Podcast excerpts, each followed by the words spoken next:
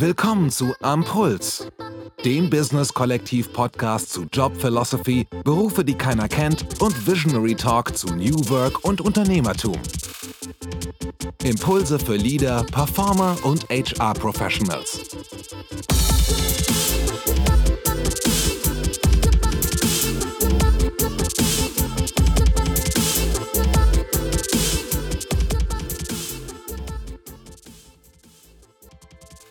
Heute ein Interview aus der Kolumne Berufe, die keiner kennt. In dieser Woche hört ihr einen Auszug aus der Female Speak Up Night. Die Female Speak Up Night ist unser Business Talk Event im Talkshow-Format. Hier spreche ich mit spannenden Unternehmerinnen, Gründerinnen, Führungsfrauen, Topmanagerinnen und anderen Frauen mit spannenden Berufen und zwar über die praktischen Dinge des Business. Sie teilen mit uns ihre Erfolgsstrategien, ihren Alltag, ihre Herausforderungen. Ihr hört jetzt eine Folge mit Cordula Pflaum. Sie ist Pilotin und Ausbildungskapitänin bei der Lufthansa und spricht in diesem Interview mit mir über ihre ersten Stunden als Pilotin, über Teamwork an Bord und was es heißt, Kapitänin und damit als Ranghöchste das Sagen zu haben, aber gleichzeitig auch die Verantwortung über den Wolken zu tragen. Und jetzt viel Spaß dabei. Mein nächster Gast in der Runde ist Cordula Pflaum, Pilotin und Ausbildungskapitänin bei der Lufthansa. Du bist eine der ersten 20 Pilotinnen der Lufthansa gewesen. Was hat dich in den Anfängen dazu bewegt, dich in ein Feld vorzuwagen, das ja damals wahrscheinlich nicht dem normalen beruflichen Perspektiven entsprochen hat? Wir waren äh, vier Mädels zu Hause und äh, ich war die Jüngste und es war einfach ein Kindheitstraum. Ich weiß nicht, wer es mir ins Ohr gesetzt hat. Mit, ich wusste, ähm, ich möchte Pilot werden. Ähm, ja, ich wollte Pilot werden und es war einfach klar für mich und deswegen bin ich den Weg gegangen. Ich habe einfach Glück gehabt, es hat geklappt. Kannst du dich noch an deinen allerersten Flug erinnern? Das ist echt total lustig. Das werde ich ganz oft gefragt. Und ich muss wirklich sagen, an den Flug kann ich mich gar nicht erinnern. Aber ich kann mich total an das Hotel in Freising erinnern, wo ich abends, ich glaube, eine halbe Stunde unter Wasser war und meinen Kopf einfach kühlen musste, weil der Tag so besonders war. Ja, das weiß ich noch. Also der Puls ist noch in Erinnerung, aber die Situation an sich ist. Nee, es ist einfach Flugzeugfliegen. Und äh, das ist auch das Tolle in der, in der Ausbildung. Also, das ist jetzt fast 30 Jahre her, wo ich da angefangen habe. Unglaublich.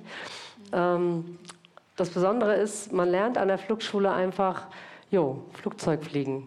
Ob nur mit einem oder mit zwei oder mit 100, 200, 300 Leuten. Alles dasselbe. Und so steigt man auch das erste Mal ein, wenn man dann als Pilot unterwegs ist. Schafft Selbstvertrauen. Du vereinst zwei Funktionen in dir, nämlich einmal die der Pilotin und dann auch der Ausbildungskapitänin. Lass uns einen Blick auf dich als Pilotin zunächst werfen. Wie sieht da dein Alltag aus? Was, was ist dein Verantwortungsbereich, auch jetzt vielleicht außerhalb des reinen Steuerns der Maschine an sich? In der Funktion als Pilotin ähm, oder sagen wir dann letztendlich als Kommandantin, die ich jetzt bin, seit ungefähr 15 Jahren, ähm, hat man den Verantwortungsbereich zwar auf der einen Seite das Fliegen, das ist aber echt nur ein ganz kleiner Bereich. Ähm, wir sind äh, wirklich äh, Manager im Cockpit, das heißt, wir haben unendlich viele Aufgaben. Äh, den Gesamtüberblick, die Abwicklung am Boden mit einmal dem Wetter, mit dem man konfrontiert wird. Die letzten Tage waren ja sehr spannend, ja, mit der Kälte. Da hat der Pilot immer ordentlich zu tun.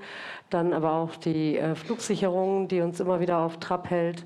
Ähm, die Destinations, die wir anfliegen, das Team, was wir zu führen haben. Also ähm, ich fliege den Airbus 340 und 350 und 330 und äh, wir haben bis zu 16 Mann in meinem Team.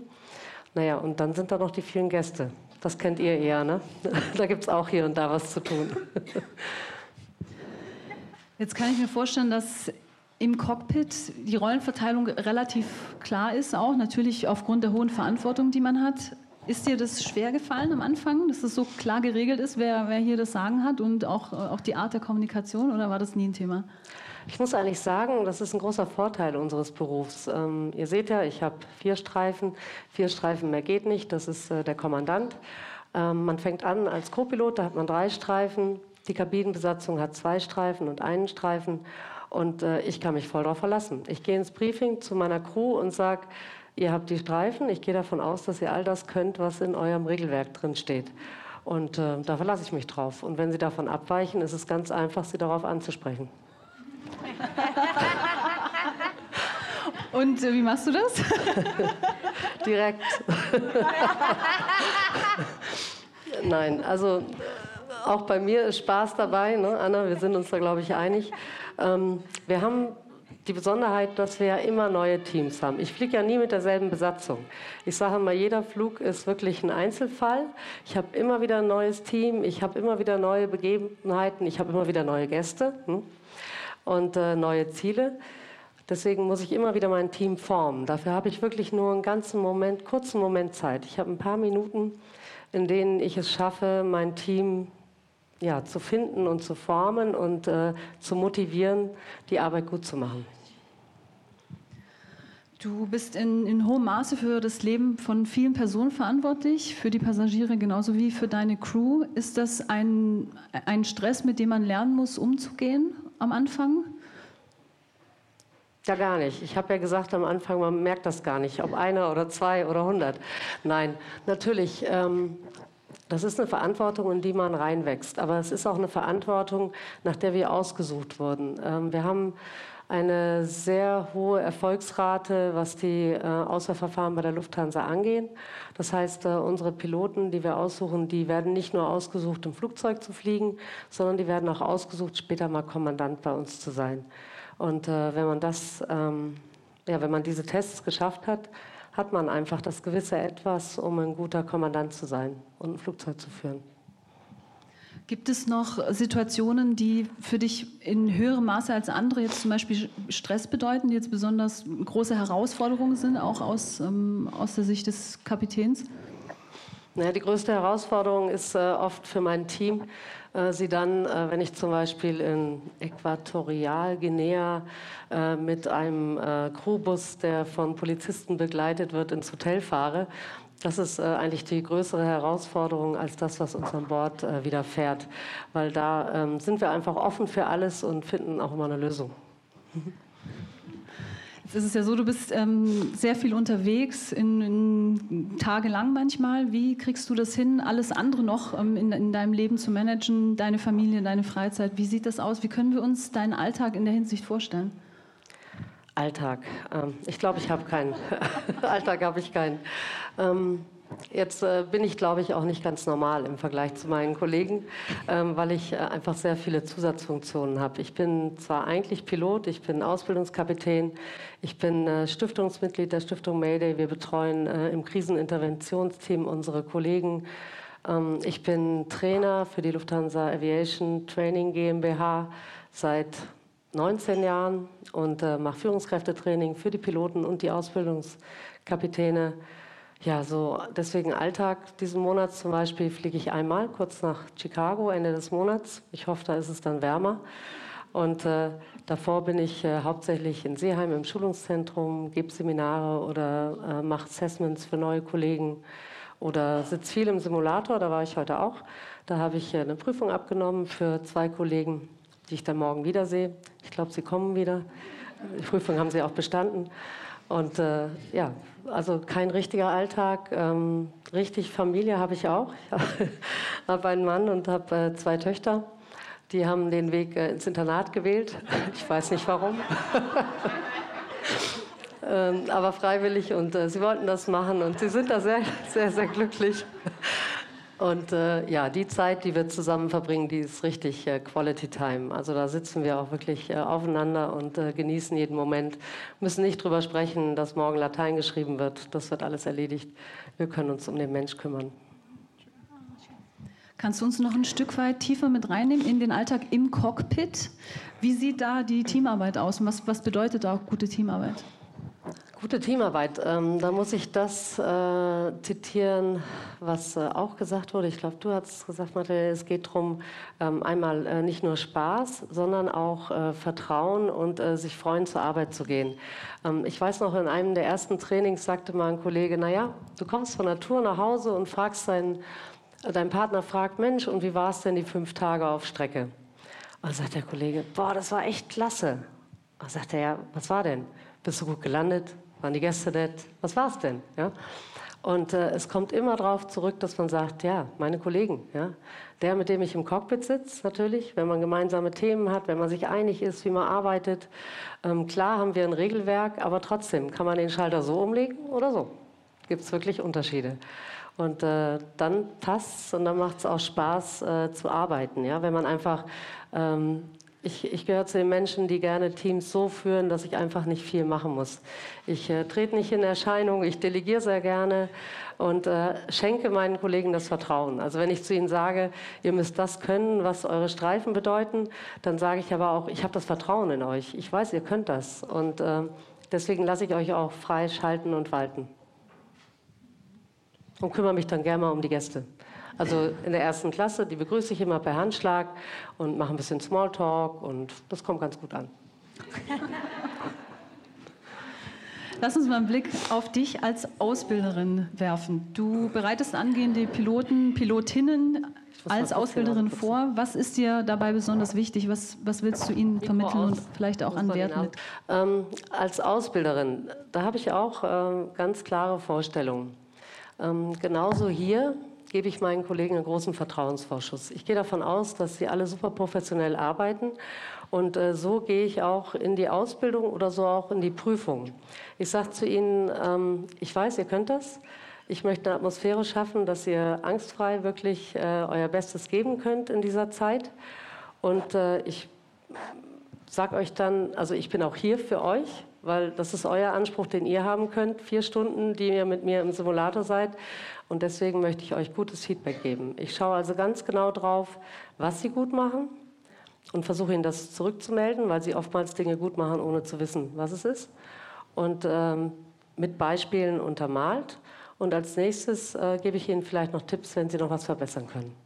Und das ist äh, auch da mein Anspruch, wirklich die Zeit Ihnen zu widmen, alles andere auszuschalten, was sonst noch in meinem Kopf so schwirrt und mich auf die Ausbildung zu konzentrieren.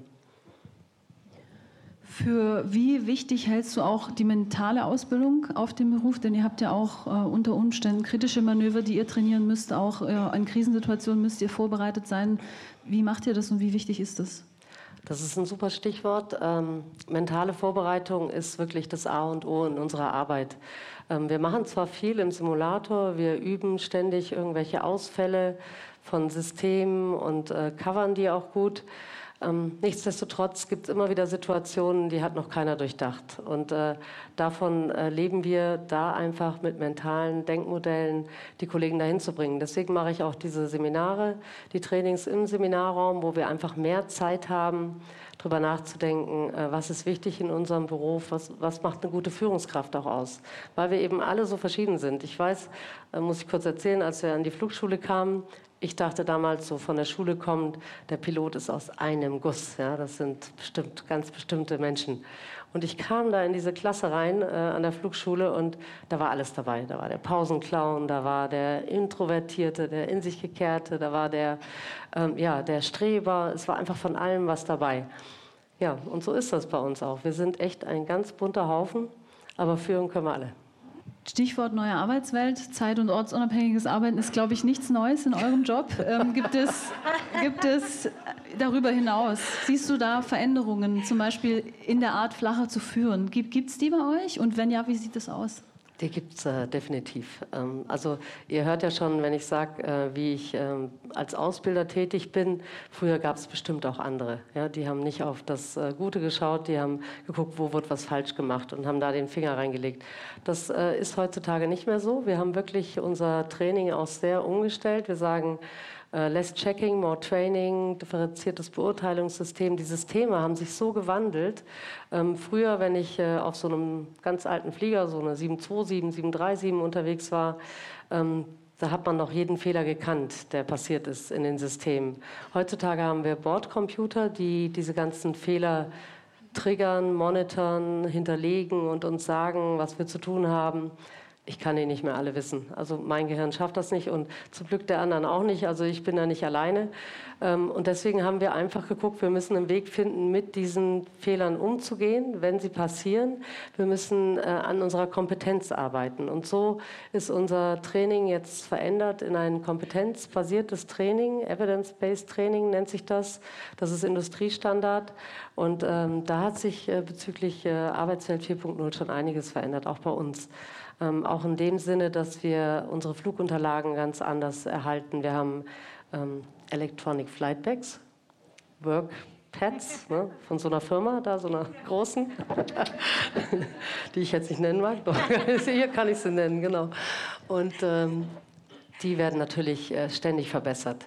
Ähm, es ist eher, also früher hatten wir schon auch viel Papier und wir hatten nicht nur Papier an Bord. Also wir haben jetzt weniger Papier an Bord, sind leichter, können weiter fliegen und verbrauchen weniger Sprit. Aber äh, wir haben dadurch, dass wir weniger Papier haben, natürlich unser Workpad und eine Flut von Informationen. Und ähm, das äh, bedeutet, wie ja für viele im Büro auch, sehr viel Selbstorganisation unendlich viel zu lesen. Ähm, ich äh, nehme selten mal ein anderes Buch in die Hand, weil es ist einfach so viel, was wir immer wieder, äh, wo wir up-to-date sein müssen.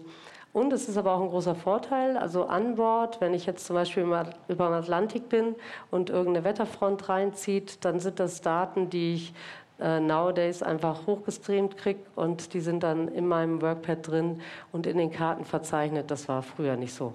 Da konnte ich, also äh, abgesehen davon, wir haben immer noch Kurzwelle, ne? also Kurzwelle gibt es immer noch bei uns äh, im Flugzeugen und äh, haben zwar auch immerhin jetzt ein bisschen Satellitentelefon, also die Gäste sind äh, meistens besser vernetzt als wir vorne im Cockpit.